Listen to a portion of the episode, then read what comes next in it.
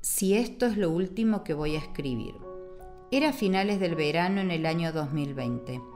Las clases habían comenzado hacía 15 días y todos estábamos corriendo de un lado a otro por los quehaceres propios de los inicios escolares, con nuestra mente ocupada en las labores diarias, las compras, trámites, trabajo y demás obligaciones inherentes a los días de semana. Algunos dejando las vacaciones y, como siempre pasa, otros recién pensando en salir. Lo cierto es que llegando de mi trabajo, nochecita de un viernes 13, encendí el televisor y todo lo que tenía rondando en mi cabeza acerca de mis preocupaciones típicas de la rutina laboral y hogareña se borraron súbitamente para agobiar mi cabeza con un solo tema.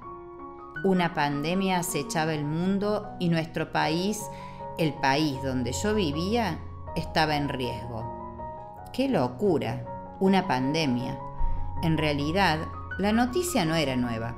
Desde hacía tres meses había oído hablar de un virus, aparentemente de origen en China, pero jamás pensé, nadie creo pensó, que esto llegaría hasta nuestras tierras. Por más que la noticia recorría los noticieros del mundo, ese virus no parecía poner en riesgo nuestro territorio. Pero algo pasó y de repente nos vimos envueltos en una situación alarmante y crítica, al punto de decretarse un periodo obligatorio de aislamiento y tener que dejar de salir de nuestros hogares, abandonar nuestros empleos, nuestras reuniones familiares, eventos sociales, ejercicios al aire libre y demás actividades que estábamos acostumbrados a hacer. Pasaron dos o tres días de ese anuncio por parte de las autoridades. Yo, de ocupación docente, comencé a recibir directivas para trabajar de manera virtual. Las cosas se modificaron para todos de una manera impactante. Entre tantos nervios, angustias y situaciones críticas, porque el mundo estaba en jaque, recibí un comentario que cambió mis días. Una hermana con la que vivimos a mil kilómetros de distancia me anotició de un campeonato de escritura que iniciaría en unos días. Me pasó los datos y entre dudas y ganas me apunté. Realicé los pasos para inscribirme y esperé el día del inicio. En ese momento, sinceramente no estaba muy segura si lo haría pero seguía con la idea de iniciar. A ratos iniciar y de a ratos dejar. Un domingo recibí un mail del organizador alentando para el inicio y junto con las instrucciones recibí un mensaje de integrantes del equipo en el que me habían incorporado comentando la idea de generar un grupo vía WhatsApp para mejor comunicación.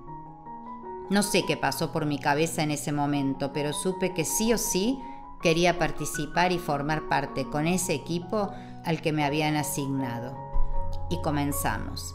Arrancamos unos días con más fuerzas que otros, a veces decayendo, a veces sosteniéndonos en silencio y otras haciendo crisis con los mensajes que nos enviábamos. No nos conocíamos, no conocemos aún nuestros rostros, nuestras vidas. Y pasaron los días y veíamos volcar cientos de palabras en los renglones de un archivo, que era lo que nos mantenía juntos, cerca, del mismo bando, en el mismo equipo.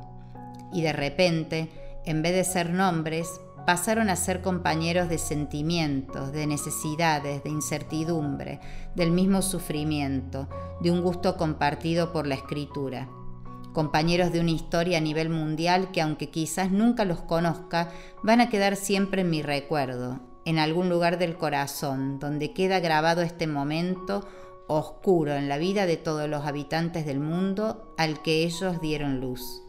No los conozco, pero lo siento desde hace dos semanas parte de mi vida, de un rato de mis días. Y siempre guardaré entre mis historias a este equipo compañero de mil letras, esparcidas sobre un archivo en la pantalla de mi PC, pero sobre todo este grupo humano que sin quererlo, sin imaginarlo ni programarlo, las circunstancias de la vida trajo hasta mi casa para dejarlos conmigo por siempre.